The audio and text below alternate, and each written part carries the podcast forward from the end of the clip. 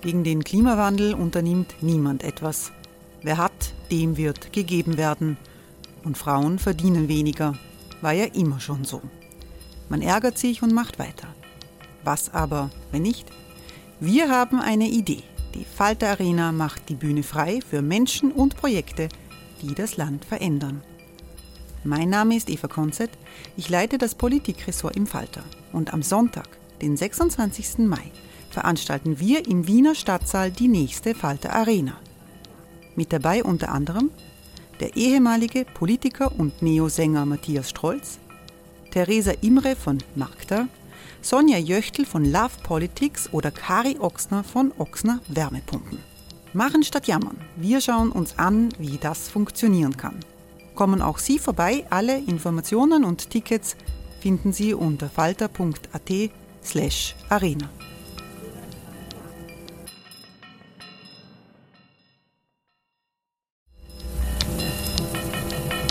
Falter-Podcasts werden durch Werbung unterstützt. Das hilft bei der Finanzierung unseres journalistischen Angebots. Hey, it's Ryan Reynolds and I'm here with Keith, co-star of my upcoming film If, only in theaters May 17th. Do you want to tell people the big news? All right, I'll do it. Sign up now and you'll get unlimited for $15 a month in six months of Paramount Plus Essential Plan on us. Mintmobile.com slash switch. Upfront payment of $45 equivalent to $15 per month. Unlimited over 40 gigabytes per month. Face lower speeds. Videos at 480p. Active Mint customers by 531.24 get six months of Paramount Plus Essential Plan. Auto renews after six months. Offer ends May 31st, 2024. Separate Paramount Plus registration required. Terms and conditions apply if rated PG. Falter Radio der Podcast mit Raimund Löw.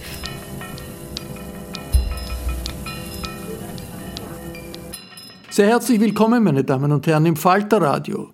Viktor Meyer-Schönberger ist so etwas wie ein Digitalguru des deutschen Sprachraums. Der Jurist und Mitarbeiter des Oxford Internet Institute hat zahlreiche Bücher geschrieben über Big Data und Fragen des Datenschutzes. Framers, wie wir bessere Entscheidungen treffen und warum uns Maschinen um diese Stärke immer beneiden werden. Das ist der jüngste Titel, verfasst gemeinsam mit seinen Kollegen Kenneth Cuker und Francis Devericourt. Es geht um die künstliche Intelligenz und die Pandemie und die Sackgasse, in die sich die Europäer mit ihrem Fokus auf Datenschutz begeben haben. Hören Sie aus der Falterwerkstatt ein launiges Gespräch von Barbara Todt mit Viktor Meyer-Schönberger. Ich habe ihr letztes Buch gelesen und ich finde ja die zwei Untertitel sehr verheißungsvoll. Also das Buch heißt ja Framers und sie sagen, wie wir bessere Entscheidungen treffen und warum uns Maschinen um diese Stärke immer beneiden werden. Jetzt wäre die, die erste Frage an Sie, was macht Sie denn so sicher, dass uns die künstliche Intelligenz ähm, uns Menschen nicht in den nächsten 10, 15 Jahren irgendwann einmal doch einholen wird? Ähm, man sollte ja nie, nie sagen im Leben, aber äh, wenn ich mir ansehe, wie künstliche Intelligenz funktioniert, äh, dann ist der Begriff künstliche Intelligenz ja schon von vornherein ein bisschen falsch gewählt. Dieses sogenannte maschinelle Lernen tut ja nichts anderes, als aus einer großen Menge an Trainingsdaten äh, Vorhersagen zu machen, äh, wie sich gewisse Phänomene entwickeln werden. Das ist nichts anderes, als wie die Zukunft aus der Vergangenheit vorherzusagen. Und das funktioniert immer dann gut, wenn die Zukunft so ist, wie die Vergangenheit war.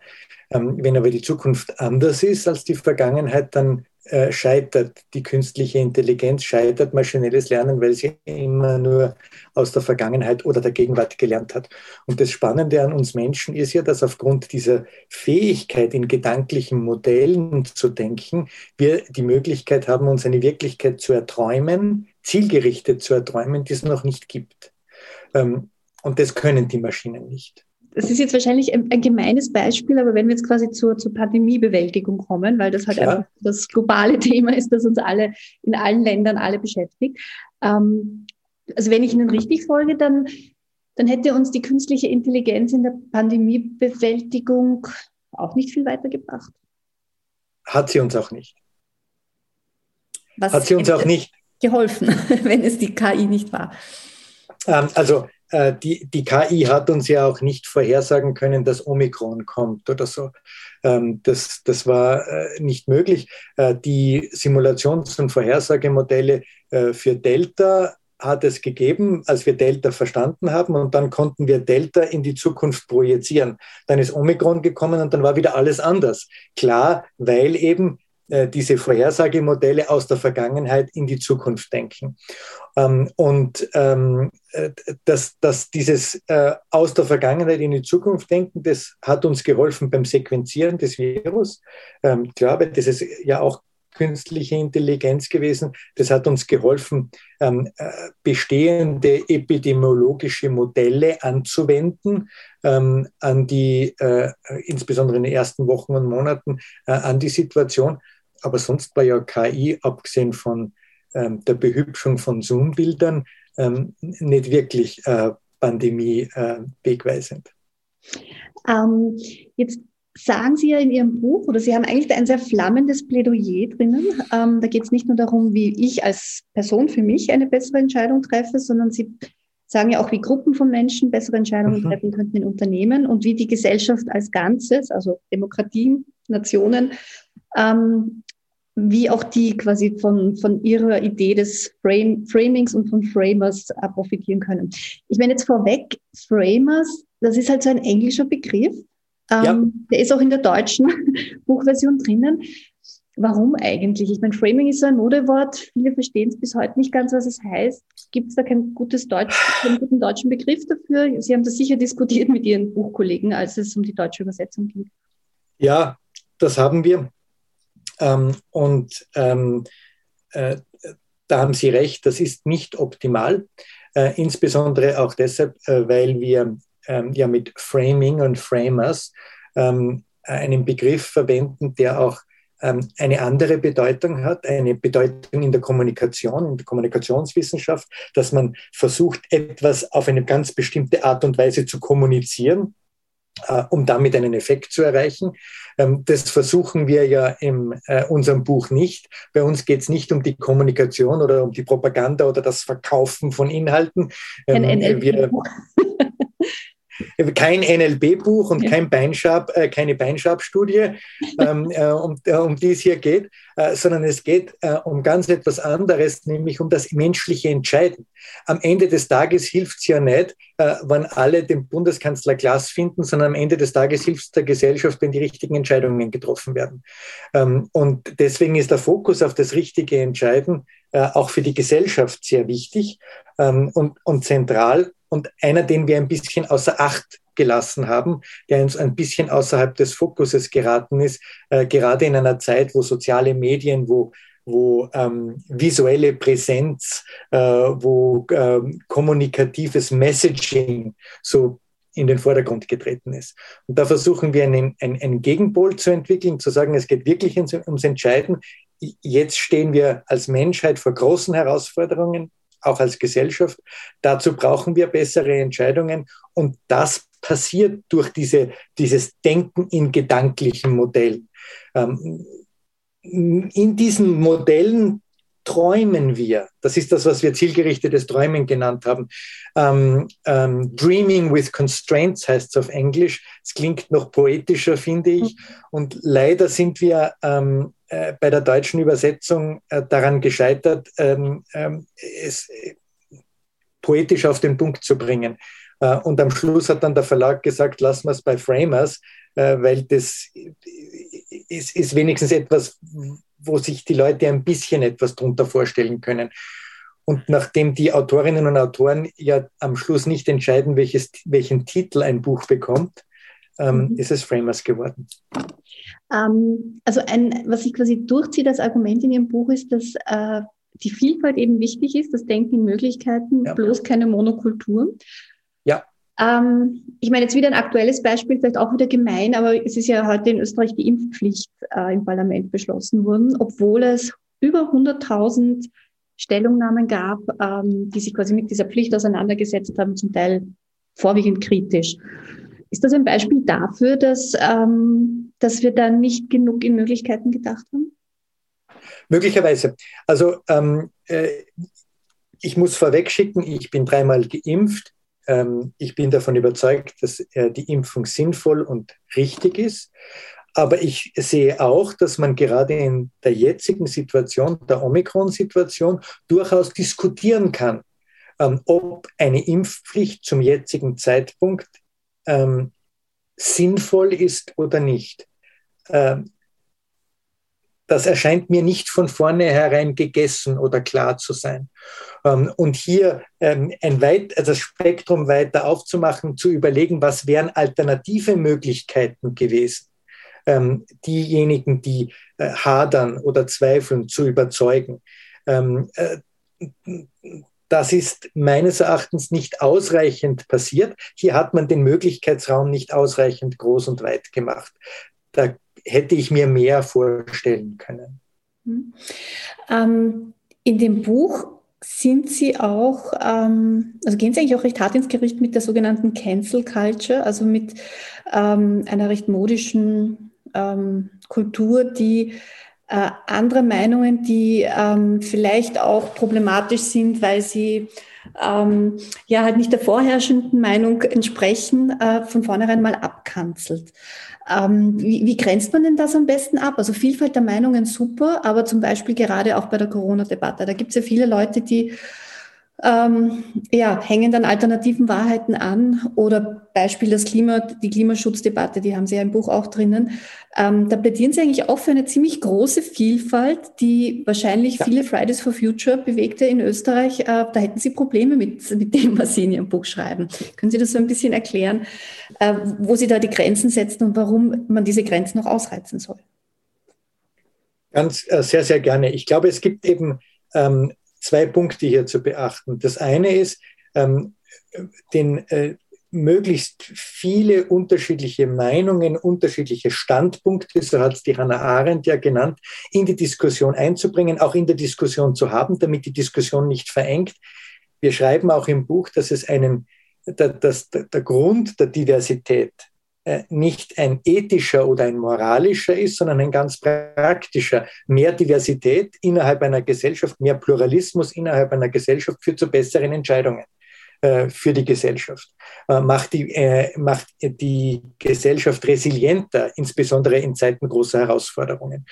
Ähm, also das heißt, die Diversität ist, wir sehen die Diversität als aus utilitaristischer Perspektive. Sie hilft uns als Werkzeug, zu einem besseren Ergebnis zu kommen. Ähm, unabhängig davon, ob sie moralisch oder ethisch richtig ist. Ähm, und ähm, die äh, Cancel Culture äh, auf der, jetzt würde ich mal sagen, progressiven Seite, genauso wie ähm, verschiedene Verschwörungstheorien auf der anderen Seite, ähm, äh, schränken diese Vielfalt ein. Ähm, und das ist immer problematisch. Die, Einschränkung von Vielfalt führt dazu, dass gewisse Entscheidungsoptionen äh, nicht mehr diskutiert werden können und vielleicht schlechtere Entscheidungen deshalb getroffen werden. Das heißt nicht, dass man denen, ähm, äh, deren Meinung man nicht ist, äh, die, die, die Wahrheit nicht ins Gesicht sagt. Ich glaube, die Wahrheit ist oder die, die, die eigene Meinung ist anderen Leuten zumutbar die müssen das auch aushalten. Ähm, und wenn ich jetzt die äh, Verschwörungstheoretiker, Querdenker und Schwurbler äh, mir vorstelle, die dann sagen, hm, oder immer betonen, sie dürfen, haben die Freiheit, ihre Meinung zu äußern, aber dann sofort in die Knie gehen, wenn jemand Kontra gibt, äh, dann sage ich Ihnen auch ins Gesicht, so geht Demokratie nicht und so geht auch Meinungsvielfalt nicht. Meinungsvielfalt heißt, dass Sie auch ertragen müssen, dass ich Ihnen sage, das ist ein Schwachsinn. Und das werde ich immer und immer wieder tun. Jetzt gibt es ja gerade äh, in, der, in der medialen Darstellung, also da, wo wir halt heutzutage diskutieren, das ist ja nicht mehr so viel am Stammtisch, sondern halt vielfach dann auch so Stellvertreterdiskussionen in Mediendiskussionen, äh, Talkshows etc.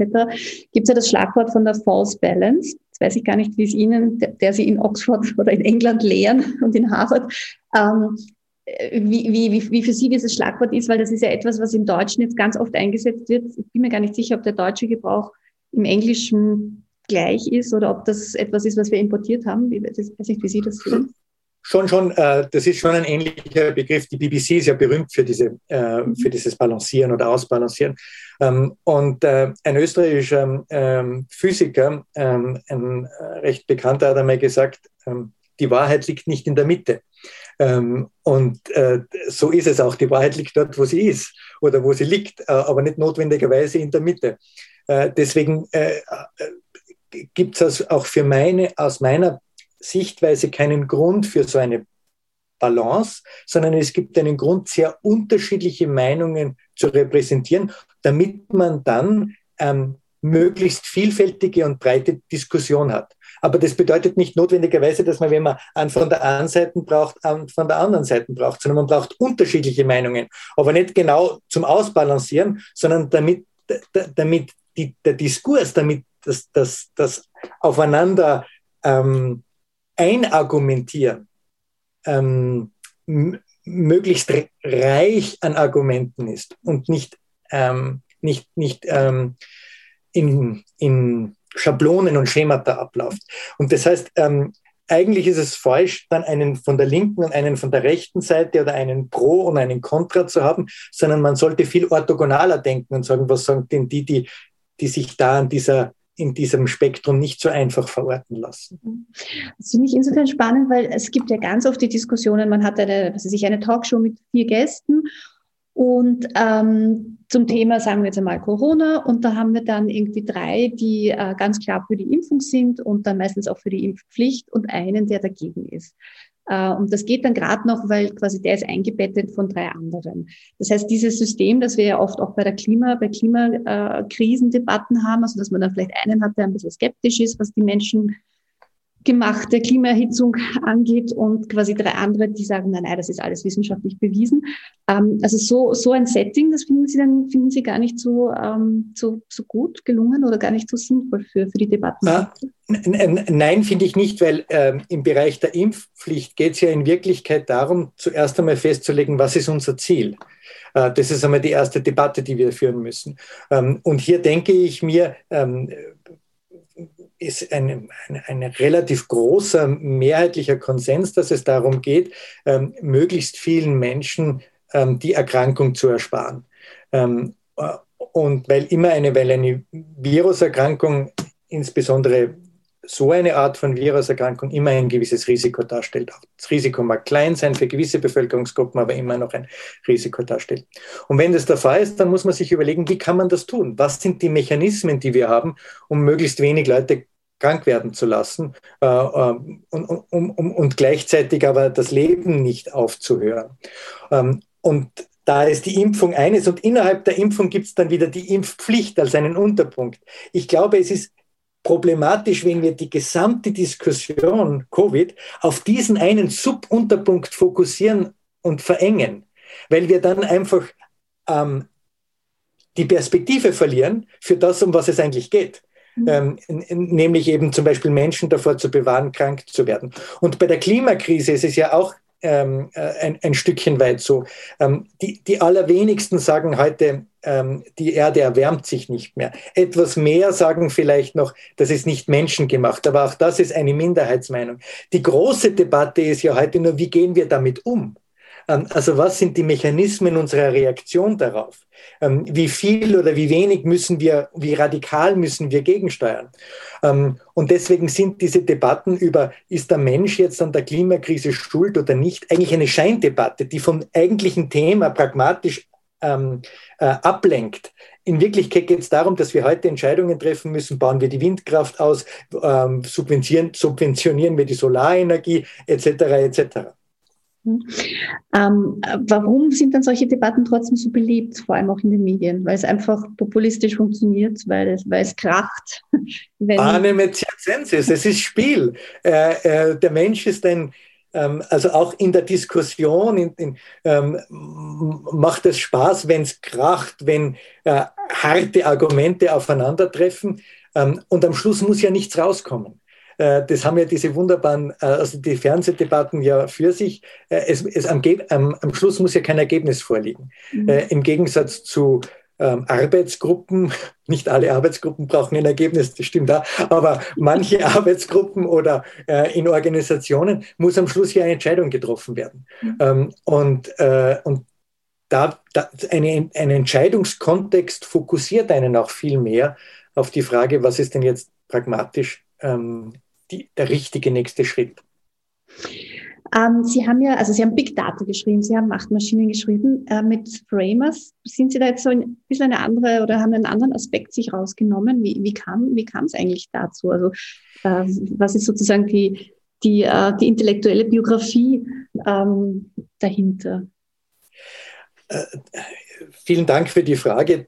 Alles, was jetzt kommt, ist ex post. Ähm, das ist dann, da macht man sich im Nachhinein eine Geschichte daraus, einen roten Faden, der im Vorhinein nicht da war. Das gebe ich auch zu bedenken. Also äh, da ist auch viel Zufälligkeit und, äh, und, und Überraschung dabei gewesen.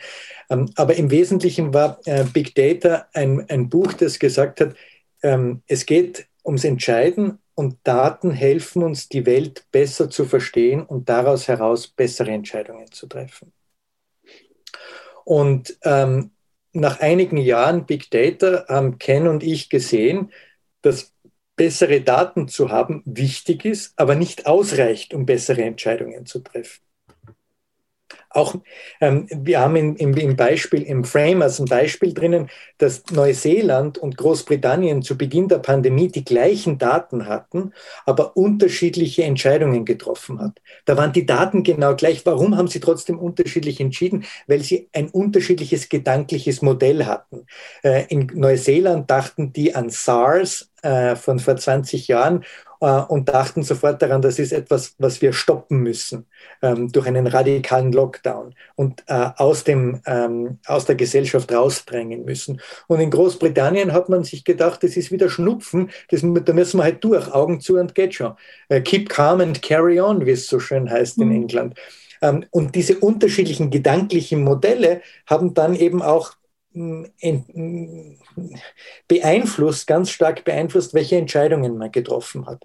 Und ähm, Ken und ich haben dann einen Entscheidungswissenschaftler hinzugeholt, Francis de Vericourt.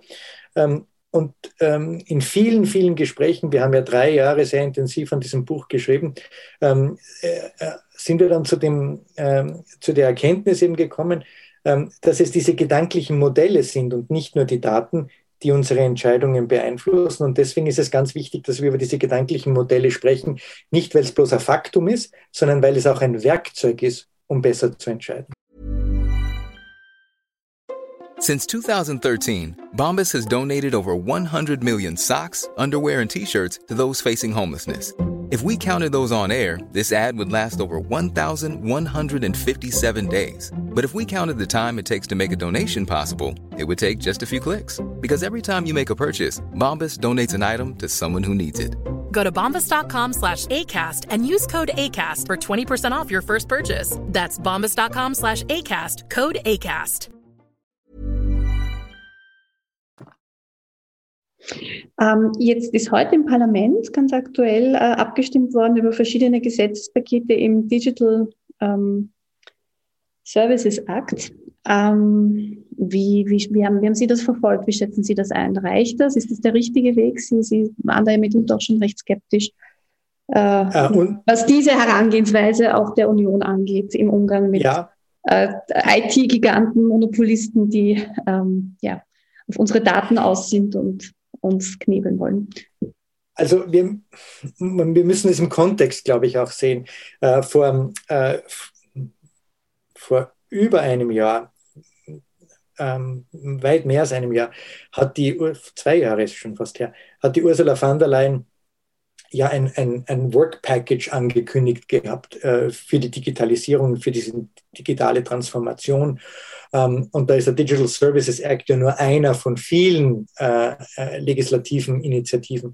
Und der Digital Services Act ist ja auch einer von den am wenigsten ähm, kontroversiellen Teilen gewesen. Deswegen ist er ja auch so relativ rasch vorangeschritten äh, im parlamentarischen Prozess.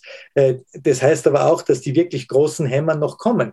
Äh, die, die kommen vielleicht nächstes Jahr, wenn sie überhaupt kommen. Und wir dürfen auch nicht vergessen, dass die Kommission ja eine wild zusammengewürfelte Gruppe ist, ganz unterschiedlicher äh, Interessen, ähm, nationalstaatlicher Interessen, aber auch politischer Interessen. Ähm, und deswegen da auch oftmals mit Kompromissen zum Kompromiss zum Kompromiss gearbeitet wird. Und das werden wir auch in vielen dieser äh, äh, legislativen Instrumente sehen, fürchte ich. Und am Schluss äh, besteht die Gefahr, dass es dass es too little, too late ist. Ähm, Sie sind ja quasi, also wir haben ja hier viele, viele Diskussionen, Datenschutzverordnung, viele Leute nervt das, ständig etwas anzuklicken. Und Sie sagen ja dann immer wieder, eigentlich sollten wir uns eher über eine Datennutz- oder Nutzungsverordnung ähm, unterhalten. Was, was, ist da, was ist da Ihr Ansatz? Naja, ähm, wir, wir brüsten uns ja in Europa, äh, dass wir einen äh, außergewöhnlich guten Datenschutz haben, dass Daten, die Datenschutzgrundverordnung sehr streng ist.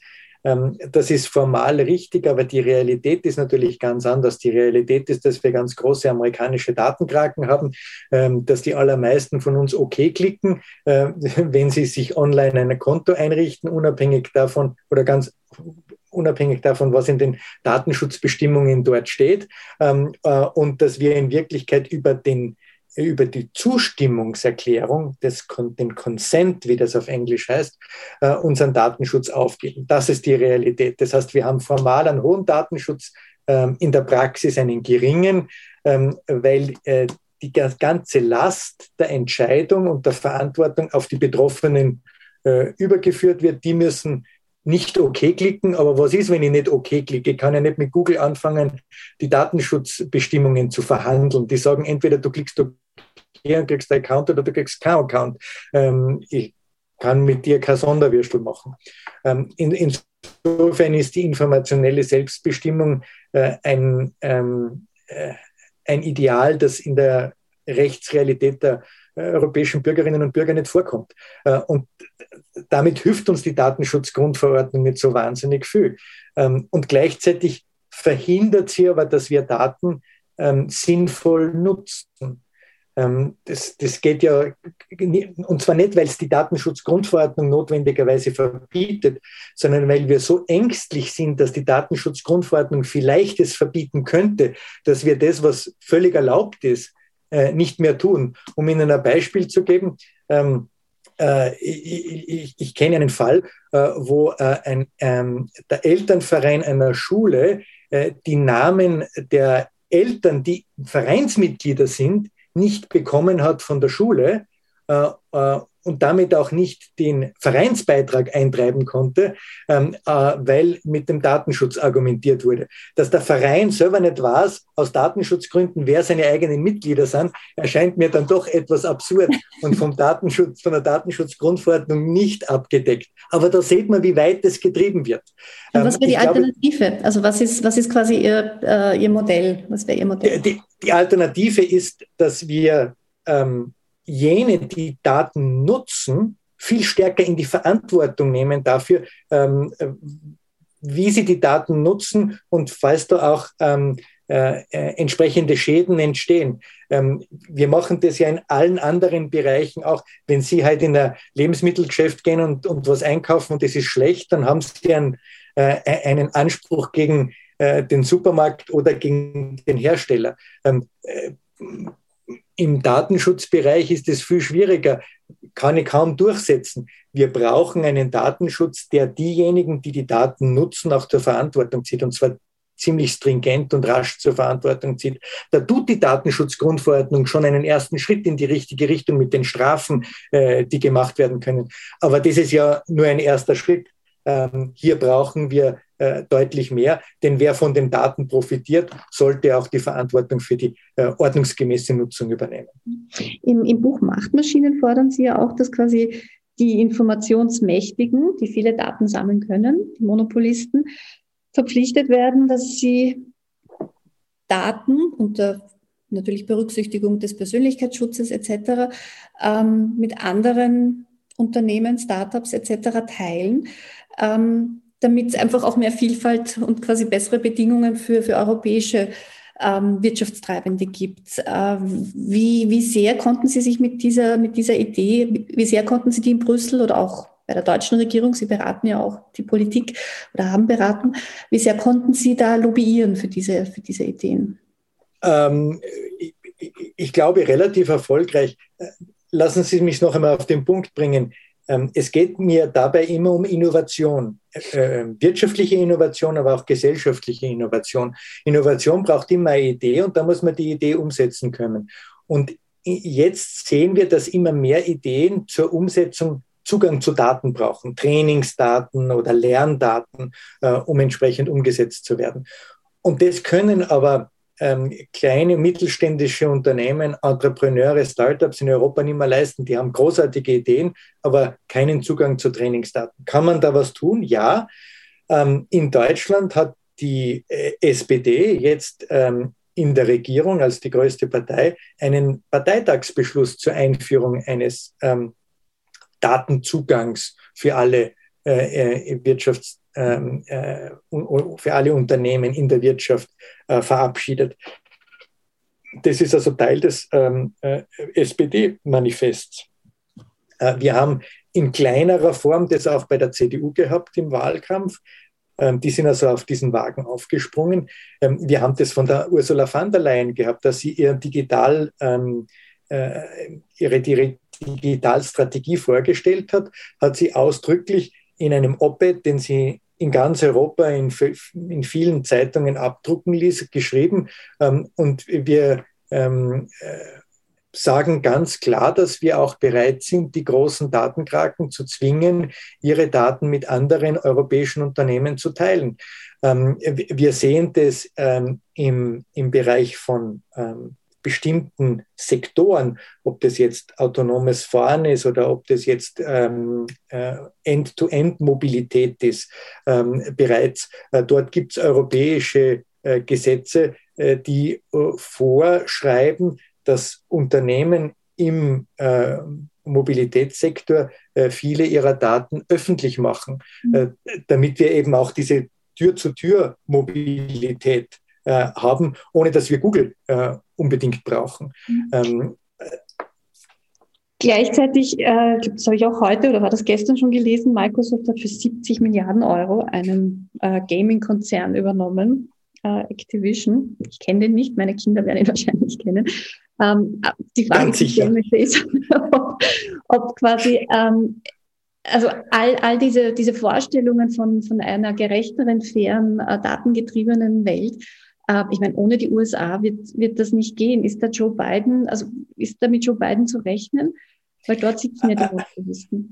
Ja, also zum einen ähm, haben wir bei der Datenschutzgrundverordnung gesehen, dass wir in Europa auch etwas durchsetzen können, an das sich die amerikanischen Datenkraken ähm, mehr oder weniger halten müssen, Max ohne Schrems die Vereinigten Staaten. Max Schrems würde hoffentlich sagen, und deswegen habe ich ja auch Recht bekommen und äh, ist ähm, Facebook zum Beispiel immer wieder unter Druck, äh, im massiven Druck ausgesetzt. Ähm, und äh, in Australien haben wir das Gleiche gehabt. Da hat Facebook gesagt, das zieht sich aus dem Markt zurück, äh, wenn es für die ähm, äh, Nachrichten aus den Medien, aus den australischen Medien ähm, Lizenzgebühren zahlen muss. Dann hat das australische Parlament das trotzdem beschlossen und dann ist Facebook in Australien geblieben und hat eine Lizenzvereinbarung abgeschlossen. Ähm, also ich glaube, man sollte sich auch nicht fürchten übertrieben, äh, insbesondere wenn man Europa ist und eine so große wirtschaftliche Rolle spielt, äh, wie wir spielen, ähm, vor diesen äh, Datenkraken. Man muss ihnen da äh, auch direkt ins Auge blicken und sagen, wir in Europa dürfen auch selber bestimmen, in welche Richtung es gehen kann. Ähm, wir, hören uns gerne an, was ihr dazu zu sagen habt, aber ihr bestimmt es nicht, wir bestimmen. Ähm, das ist Souveränität und die haben wir äh, noch in Europa und die müssen wir eben auch ausüben. Ähm, was Joe Biden betrifft, kann ich nur sagen, äh, im Bereich des Antitrust und des Wettbewerbsrechts hat er ziemlich aufmunitioniert.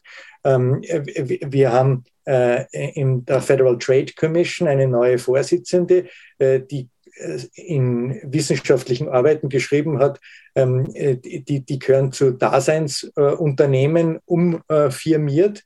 Äh, Facebook und Google und, und äh, Apple ähm, und Amazon äh, und äh, zu Art Common Carriers gemacht, also äh, Unternehmen, äh, denen vorgeschrieben wird, was sie für welches Service und für welche Dienstleistung verlangen dürfen. Das ist eine ziemliche Einschränkung.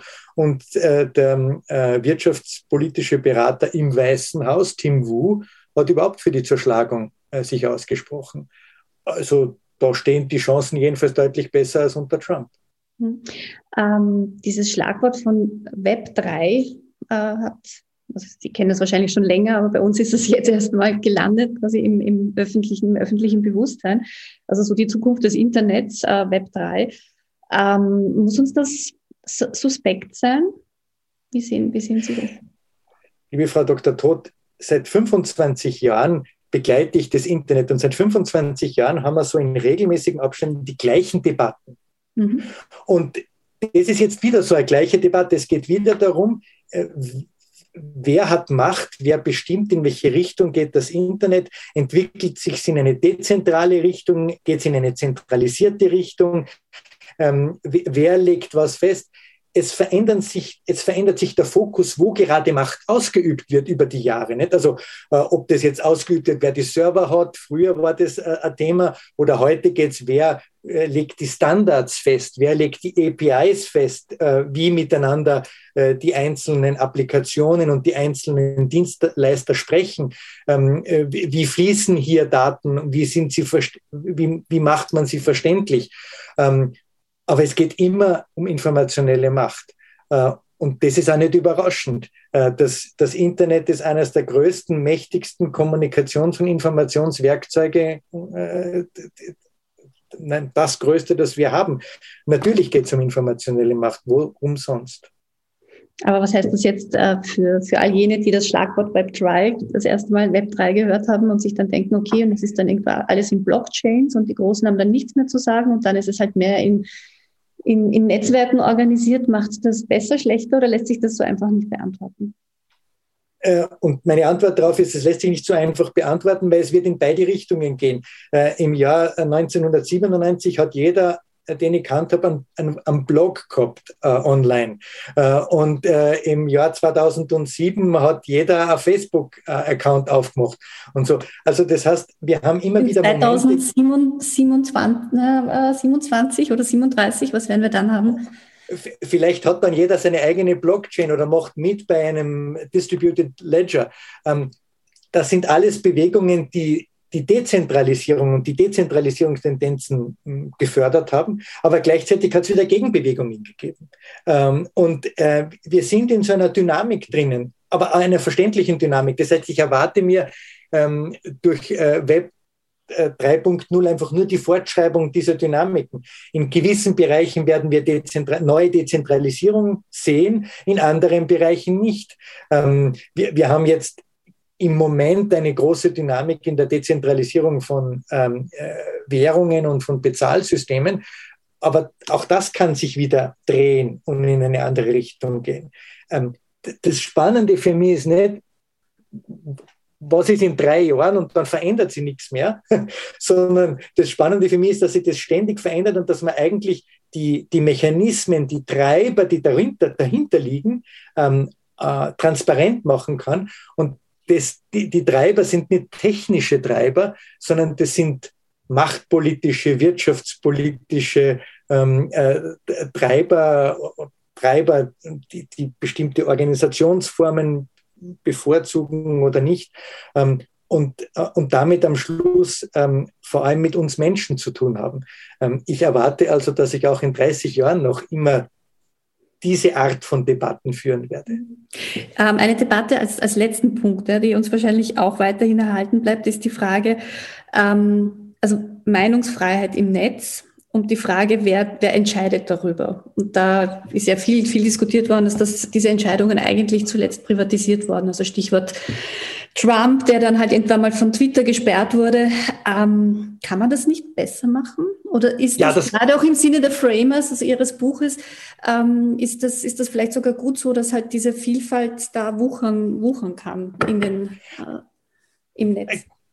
Genau, also ich glaube, es wäre falsch zu sagen, was wir brauchen, sind Filter, die sozusagen den Schmutz, den Meinungsschmutz rausfiltern, sodass wir nur mehr die Meinung haben, die die äh, akzeptiert und, und, und, und sauber ist. Denn das führt genau zu dieser Meinungsmonokultur, die so hochgefährlich ist, die wir in den 1930er Jahren hatten, aber auch in den 1950er Jahren mit McCarthy in den Vereinigten Staaten. Wir müssen unglaublich vorsichtig sein, dass wir nicht in dieses, in dieses Schema hineinfallen. Das bedeutet aber andererseits auch, dass wir ähm, wenn wir Facebook oder Twitter oder Instagram anschauen, verstehen müssen, dass wir auf zwei Ebenen argumentieren müssen. Die eine Ebene ist, wir Menschen, wenn wir uns austauschen, dann sind wir ärger, brutaler, widerwärtiger, als wenn das über vermittelte Intermediäre und Medien passiert. Nicht? Also die, die, die Medien ähm, machen das in der Regel ähm, sehr viel mit feinerer Klinge. Ähm, wenn wir uns in, in Facebook oder Twitter oder auch Telegram oder Signal herumtun, dann merken wir, wie brutal die Menschheit eigentlich ist und wie, wie dünn die, die Furnier der Sachlichkeit und der Rationalität eigentlich ist. Ähm, das ist ein Problem, das können wir mit Technik nicht lösen. Das ist unser Problem. We own it. Das ist das Problem von unserer Gesellschaft, von uns Menschen. Und das müssen wir anders lösen, indem wir äh, also die, die, dieses Problem anders angehen, indem wir ähm, in unserer Gesellschaft äh, ständig auch darauf hinwirken, sachlicher zu argumentieren, ähm, äh, aber auch wertschätzend miteinander umzugehen. Eine andere Frage auf einer anderen Ebene ist, ähm, machen diese Plattformen ähm, etwas falsch? Da ist zu sagen, ja, die machen etwas falsch, weil viele der Algorithmen, die die verwenden, ähm, die extremen Botschaften verstärken. Ja, und amplifizieren. Nicht, ne? sondern sie verdummen, sie verdummen oder sie verunsachlichen. Genau, also verunsachlichen oder verextremifizieren oder radikalisieren das Ganze ähm, weil die Algorithmen so gestaltet sind. Und das lässt sich regulieren. Da kann man sagen, so ein Algorithmus darf nicht verwendet werden, sondern es muss immer ein Algorithmus verwendet werden, ähm, der zum Beispiel rein nach der, nach der Zeitachse ähm, die, die Beiträge sortiert äh, um, um einen, ein, ein, ein objektiveres Kriterium äh, zu wählen. Und da gibt es auch viele andere kleine Elemente, die hier eine Rolle spielen können. Ich möchte Ihnen aus Twitter ein Beispiel bringen. Ähm, eine äh, Variante. Wer, wer, wer bestimmt, also die Politik soll diese, Algo, soll das, ja. diese Algorithmen zähmen? Ja, ganz das klar. muss ganz klar. Das ist eine äh, gesellschaftliche Regulierungsaufgabe, weil die, die Unternehmen haben keinen wirtschaftlichen Anreiz, das von sich aus zu tun. Und sie verstecken sie auch. Ich meine, Facebook will ja, so immer, ja nicht sagen, was für Algorithmen es verwendet. So ist es. Aber, aber das haben wir ja in vielen anderen Bereichen auch gemacht. Wir haben ja auch bei der Einführung des Autos eine Straßenverkehrsordnung festgelegt. Ähm, warum sollen wir das jetzt hier äh, in so einem wichtigen Bereich nicht tun? Mhm. Ähm, und im Übrigen, äh, auch bei den Autos muss viel transparent gemacht werden durch, durch Crash-Tests und, und Elch-Tests und so weiter. Ähm, warum machen wir das also äh, bei Facebook ähm, nicht so? Ein Beispiel zu Twitter, wie man das machen kann. Äh, einer der Gefahr bei Twitter ist, dass Leute etwas sharen oder teilen, das sie gar nicht gelesen haben, einen Beitrag. Und da könnte man eben äh, eine Regel festlegen, die sagt, man muss zuerst den Beitrag aufgemacht haben und durchgescannt haben, wenigstens, bevor man ihn scheren kann. Also eine kleine Hürde einbauen. Jetzt Oder man könnte, Hinweis, glaube ich. Also Regel ist es noch nicht, aber es, man kriegt einen Hinweis, wenn man es einfach. Genau, genau, genau. Äh, oder ähm, es, äh, wenn äh, bei einem Tweet viele Reaktionen sind, aber wenige Retweets, könnte, ist es ein Zeichen dafür, dass dieser Tweet problematisch ist oder dass, dass, dass viele geantwortet haben ähm, und weniges geteilt haben. Das könnte man ähm, äh, farblich so äh, strukturieren oder so anzeigen, dass die Leute vielleicht vorsichtiger sind. Ähm, oder man könnte sich überhaupt überlegen, äh, ob man die 140 Zeichen aufhört. Ähm, diese, äh, diese Grenze von 140 Zeichen bei Twitter aufhört und den Leuten sagt, Freunde, bei 140 Zeichen, da lässt sich so wenig ähm, äh, Subtilität und Nuance hineinbringen. Und das ist aber das, was wir jetzt brauchen. Ähm, braucht man mehr. Äh, und äh, so gäbe es meines Erachtens viele Möglichkeiten, ähm, die dazu beitragen können, dass diese äh, online-sozialen Medien und Plattformen nicht zu Radikalisierungsverstärkern werden. Mhm. Aber also das dahinter. Sie hätten Trump nicht gesperrt. Also zu Fake News Zensur, das, das ist ihres gar nicht. Ich habe ein Problem damit, ja. Ich habe ein, ähm, es, ähm, diese Trump-Nachrichten regen mich unglaublich auf emotional, ähm, weil das ja Zündeln äh, ist in einer extremen Form. Ähm, äh, aber ähm, es zeigt eben auch, wie gefährdet Demokratie und wie gefährdet äh, gesellschaftlicher Friede ist. Es gibt diese Zündler und äh, die, die Antwort darauf kann keine technische sein, sondern die Antwort muss eine gesellschaftliche sein. Dass wir zu den Zündlern sagen, jetzt satz mal, jetzt hört mal auf, jetzt reicht's. Es ist, es ist genug. Schämt euch für diese unglaublichen Widerwärtigkeiten, die ihr da verzapft. Und ab jetzt sage ich euch jedes Mal, wenn ihr euch diese, äh, diese äh, wenn ihr eine Widerwärtigkeit verzapft und ihr kommt bei mir aus der, österreichisch gesagt, Scheißgassen nicht mehr außer. Ähm, äh, aber äh, Demokratie ist Arbeit. Davon bin ich überzeugt. Äh, und deshalb opfere ich ein bis eineinhalb Stunden in der Woche ähm, auf Twitter oder Facebook auf diese Absurditäten zu antworten. Wäre nämlich meine letzte Frage gewesen. Total.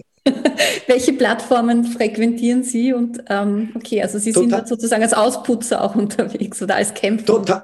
Als Kämpfer, sachlich, rational, aber auch völlig ähm, äh, direkt und, und, und, und ohne Samthandschuhe. Ich glaube, dass das sind wir unserer Gesellschaft und das sind wir der Demokratie schuldig.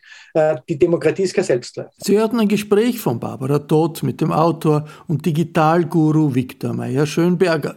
Das neue Buch Framers können Sie im Falter Buchversand bestellen. Ich verabschiede mich von allen, die uns auf UKW hören. Der Falter verfolgt aufmerksam Trends und Debatten in der digitalen Welt. Ein Abonnement des Falter können Sie im Internet bestellen über die Adresse abo.falter.at.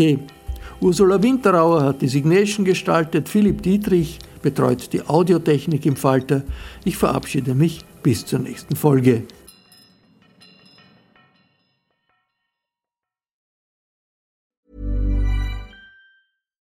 When we're on a budget, we still deserve nice things. Quince is a place to scoop up stunning high-end goods for 50 to 80% less than similar brands. They have buttery soft cashmere sweaters starting at $50, luxurious Italian leather bags, and so much more. Plus, Quince only works with factories that use safe, ethical, and responsible manufacturing. Get the high-end goods you'll love without the high price tag with Quince. Go to quince.com/style for free shipping and 365-day returns. This message comes from BOF sponsor eBay. You'll know real when you get it it'll say eBay Authenticity Guarantee. And you'll feel it. Maybe it's a head turning handbag, a watch that says it all, jewelry that makes you look like the gem, or sneakers and streetwear so fresh every step feels fly. eBay gets it. So look for the blue check mark next to that thing you love and be confident that every inch, stitch, sole, and logo is checked by experts. With eBay Authenticity Guarantee, you can trust that feeling of real is always in reach. Ensure your next purchase is the real deal. Visit eBay.com for terms.